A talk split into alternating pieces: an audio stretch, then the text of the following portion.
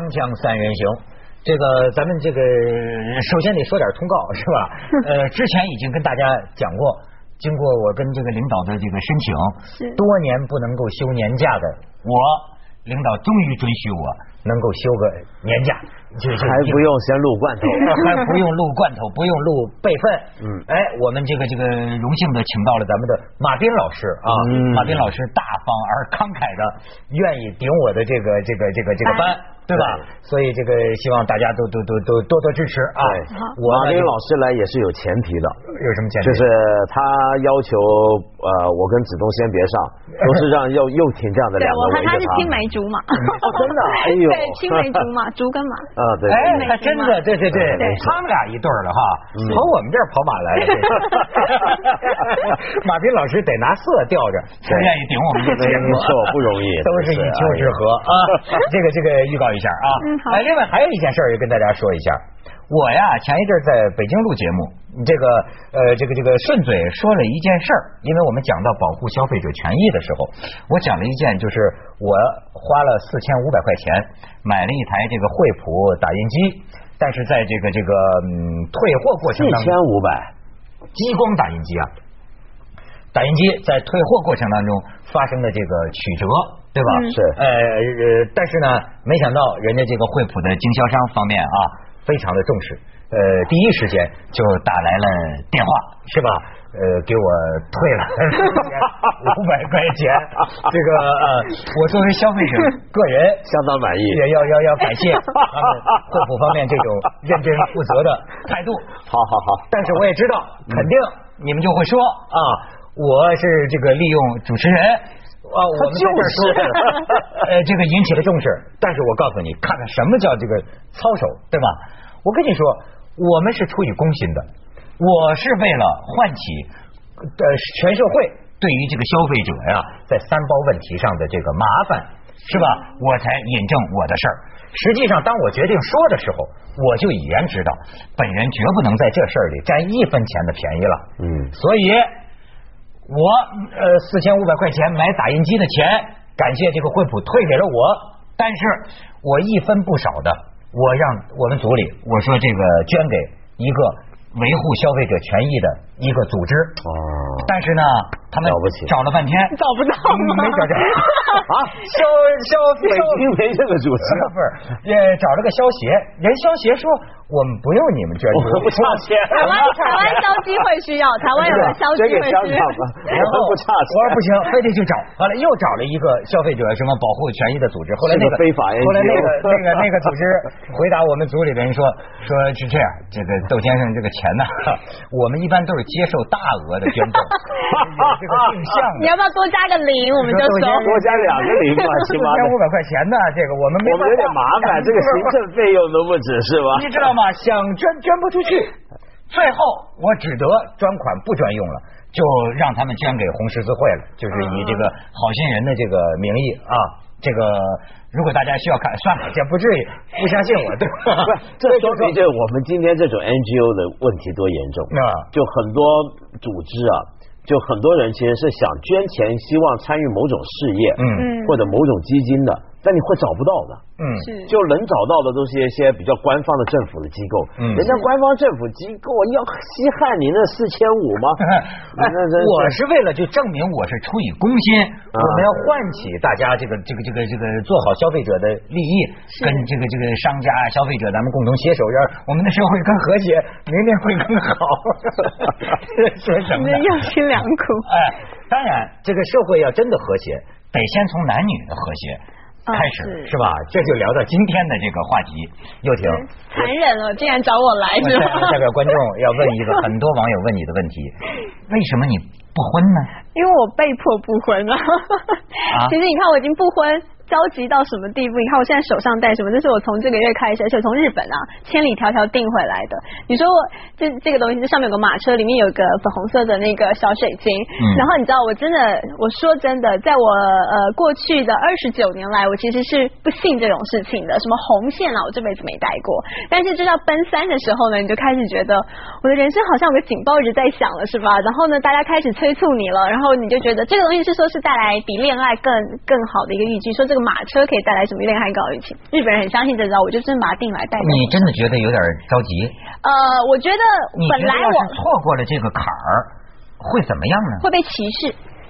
我说真的，我刚开始不着急的。我本来自己是不着急，我爸妈也不着急。我妈现在比我淡定多了，说哦，卓挺，你就慢慢找吧，你慢慢等吧。反正也错过了机会。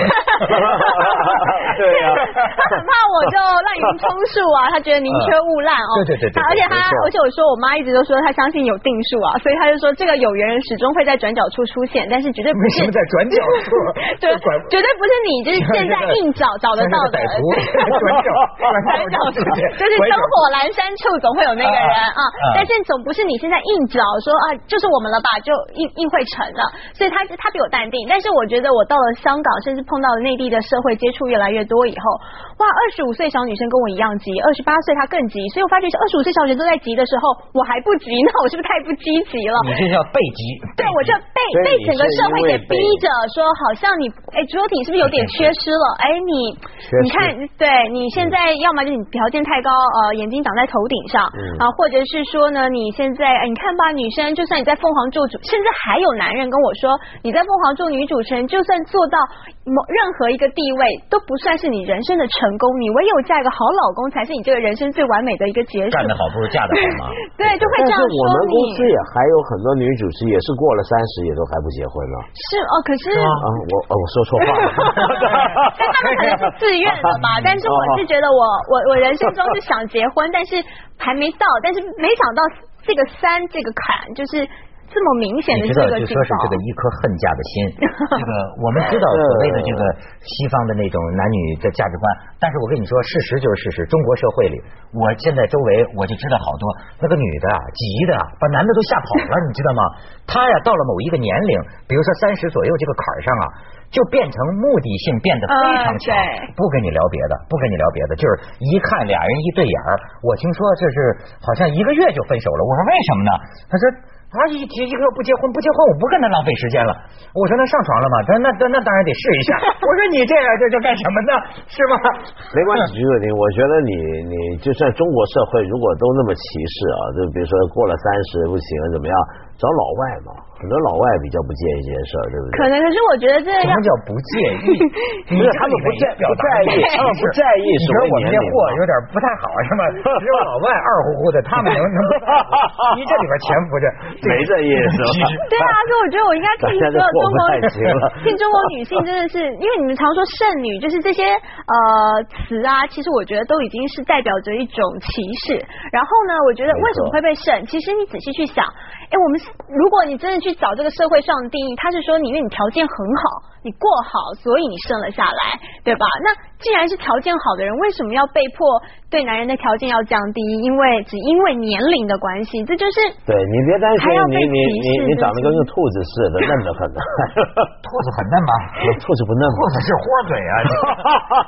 哎，又婷，你你真的你只能是是条件太高，你知道吗？我跟你说，看看咱们看看咱咱也忧国忧民一下，不能光关心你这一个妇女，对吧？咱们导演给我们看看，我们有一些这个这个最近。新周刊做了一个要叫做不婚主义的这么一个封面呢，嗯，说中国婚介行业委员还有这个会道门组织呢，婚介行业委员会的调查显示，城市婚介市场上的男女比例为三比七。这个二零零九年，中国有二百四十六点八万对夫妻离婚，比上年增长了百分之八点八。然后呢，又有一个什么粉皮书的报告。你想租房结婚吗？百分之九十七的丈母娘不同意，这就说明现在在这个婚姻这个市场上，要不是讲市场嘛，面临的这个状况，所以我就觉得，我从幼婷这儿我就能听得出来。我跟你说啊，人很难不拿自己啊当货，真的。虽然我们从人格上讲，我们不拿自己当货，对吧？可是呢，你真想你在这个社会里啊。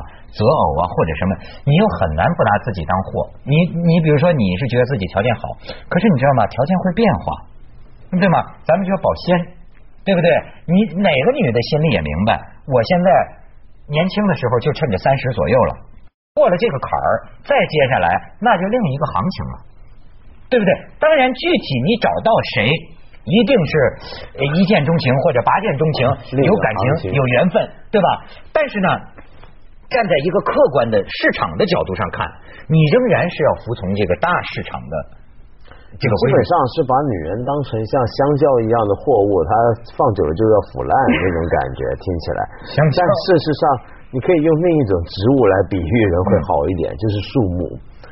呃，通常我们喜欢老树啊，说树越长得大，你就越觉得这个树，有时候树林里面看到棵特别老树，你会有一种莫名其妙的敬畏的感觉，觉得它充满了智慧。其实人的生命更像树木，年轮的增长会让你更好的。有有听，所以如果等着你变成盘根老树的那一天，我向你求 变神木。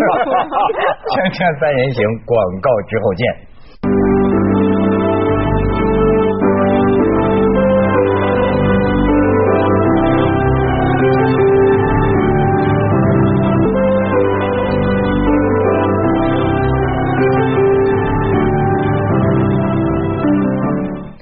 们这个领教文道的盘根老树折女官 是吧？这不是折女官，这恰恰就是不折了。就是说，呃，你其实可以不结婚嘛。你一个人独自的衰老苍老，然后独自的成长，这也也没什么大问题。你不一定说等到老了，然后还急着嫁人或怎么样，不结婚又能怎么样呢？可是我觉得对我而言，我就需要个 team 嘛，就是我需要个伴。呃，或许而结婚是我对这个伴最。最多的承就最神圣的一个承诺，说我甚至可以一辈子就只只和一个一个伴这样走着，但是会变化的。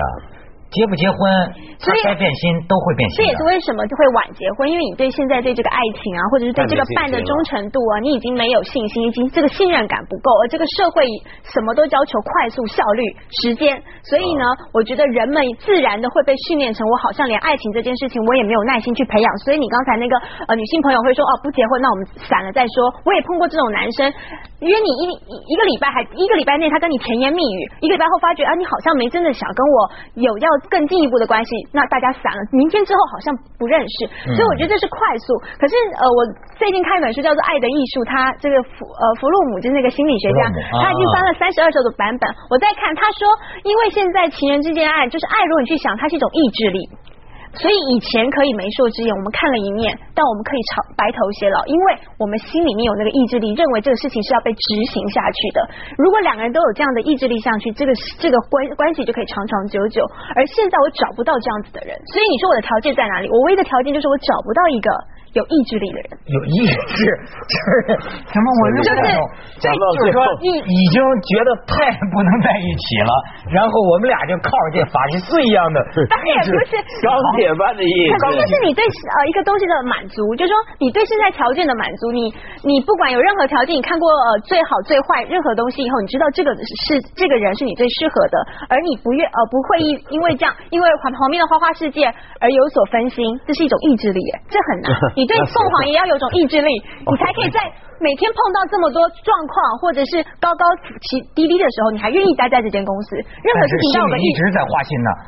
但是你还是在这，你还是执行者，这个意志力。我可没有你们这意志力了，要这样的。我知道这样的意志力，因为我有，因为我有我有这样的把握，我自己是这样，所以我觉得我们应该。对呀，你你如果你碰见了更合适的呢？我有了意志了。你将来碰见个盘根老树，比我更……那你石头这样是挑不完，所以我已经满足于我知道我的条，我大概需要什么样的伴侣，而我满足于这样，我只要这一生这么一个，就是意志力，对意志力，你就能止止于这里，你就你那你你对你，因为两两个人是一样的，你你再选择一个苹果，你不是你后来又出现了一个更好的苹果，你这个时候你就能舍弃，然后跟我他讲意志力嘛，人家。对啊，那你该相亲。我觉得说真的，哎，现在很多人相亲。对啊，因为因为你比如说像你刚刚讲那个理论，弗洛姆那个说法，其实唐君毅有个更好的说法。唐君毅他说啊，中国人的婚姻总是比西方人长久，为什么？因为中国人也是盲婚哑嫁，是先上床再讲爱情的。对，当然是的确是这样。洞房花烛夜我们第一次见，然后他是从形而下往形而上走，他反而注定得长久。他不倒不是那种很浪漫，哎呦，我看他一见钟情，谈恋爱怎么最后才结婚，这反而会出事儿。所以根据这样的理论，你应该去相亲。哎哎，而且还不能见。你妈你妈有没有让你去相亲呢？没有，因为我说我妈比我淡定，她还是希望我自然发展，所以就不过我不排斥相亲这件事情。是，我觉得现在很多呀，就是像她这样的，有有些也是这个很高收入的、很高素质的、极高的这种啊，她愿意去相亲。哎，我最近经常听一些女性朋友相亲，上次说相了个男的，感觉还不错，但是聊下来，这个男的倒是也实在，说我已经有一个交往了三个月的女朋友。对，我说那你来相什么亲呢？他说我也看一看，我觉得你好呢，我就把他登了。你看过《非诚勿扰》吗？我的我的天哪！他们说现在择偶的形式就跟那个节目《非诚勿扰》的那个格局差不多，男的少，女的。呃，多就刚才讲三比七嘛。是是是，相亲我觉得可能又太，如果你今天就相亲，那太目的性。在日本，他们现在也是在讲这种婚活行业，他们有很多的婚活婚结婚的婚活活起来的活婚活行业，主要就是说你自然在自在自然些，就是相亲在再自然些。例如说有些居酒屋，它外面会有某一些的招牌，甚至他就说这就是婚活居酒屋，进去的人一定单身，那我就在里面，大家都是单身，所以我们在里面可以，你请我喝喝酒，我们。聊聊天，或许就可以擦出一些火花，这不是自然很多？但这是不是相亲？某一种相亲，但自然很多。所以我觉得你也可以说是相亲，也可以说是一夜情酒吧呀。你不能这样。香像香港也有很多啊，那种比如说 table for six，就是六人晚餐嘛，那种叫做就是三男三女来都是不认识的，安排一个晚饭，然后那么大家聊天，然后看能不能发展，或者甚至还有一种快速的 dating，就是。一张说是，三秒钟换一次，三秒钟，一一三秒还不行，三秒 名字都是跳着玩儿，就是这这转一个换一个人啊。但是我觉得，其实我们还可以考虑另一种方案，就是我的老家，我是广东顺德人嘛，我们顺德有一种很有名的传统，叫自梳女，听过吗？我听过自梳女，自梳女就以前我们这个地方啊，有一些女孩啊，嗯，她年轻的时候忽然她就决定她不嫁了，这辈子就不嫁。不嫁怎么办呢？要去一个庙，一个女神庙前宣誓，我就不嫁了。然后头发呢，就自己梳起来，嗯梳那个头就表示是是是嫁人才梳的，嫁人做太太的女人才梳那个头。但是因为他们是自己梳起来，就叫自梳女，失志不嫁，失志不嫁。然后他们这些女孩呢，就会住在一块，那住到很老都还住一块，一帮人。这种房子呢，在我们这广东的传统姑婆屋，在香港到现在还有的。有些地方你还真看到，就五六个女人相亲相爱的，自己做饭怎么样？是一帮姐妹那种，还用姐妹感情。你你看见这个屁股决定脑袋了吗？他失智做和尚了，他就 现在。您别这样，太人行广告之后见。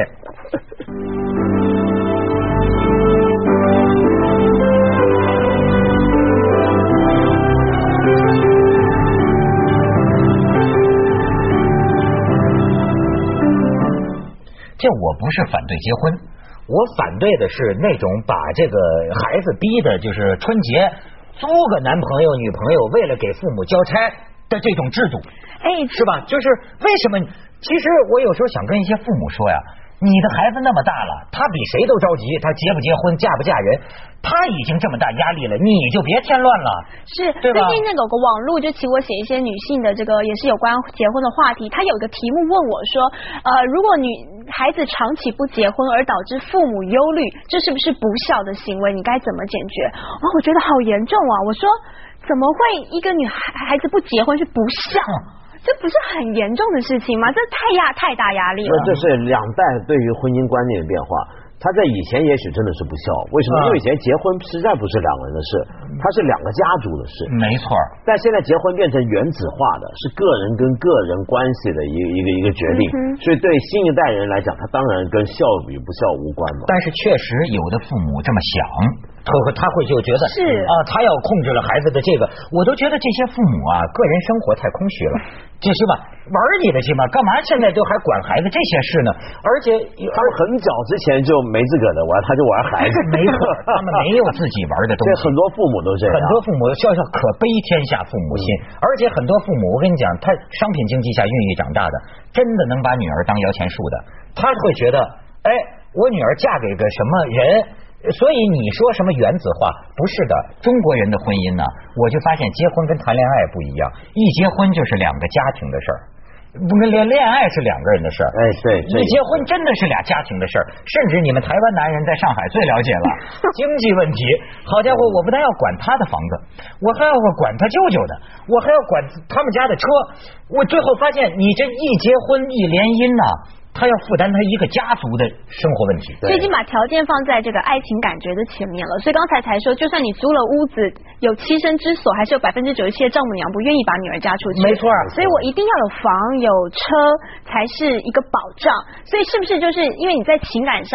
你根本已经达不到了，就说大家都觉得，哎，如果离婚率这么高，怎么可能真有一个人爱你一辈子？所以我还不如先看到有的东西，物质这个杯子我看到，起码我看到我拿到了，这就在我手里的，我有安全感。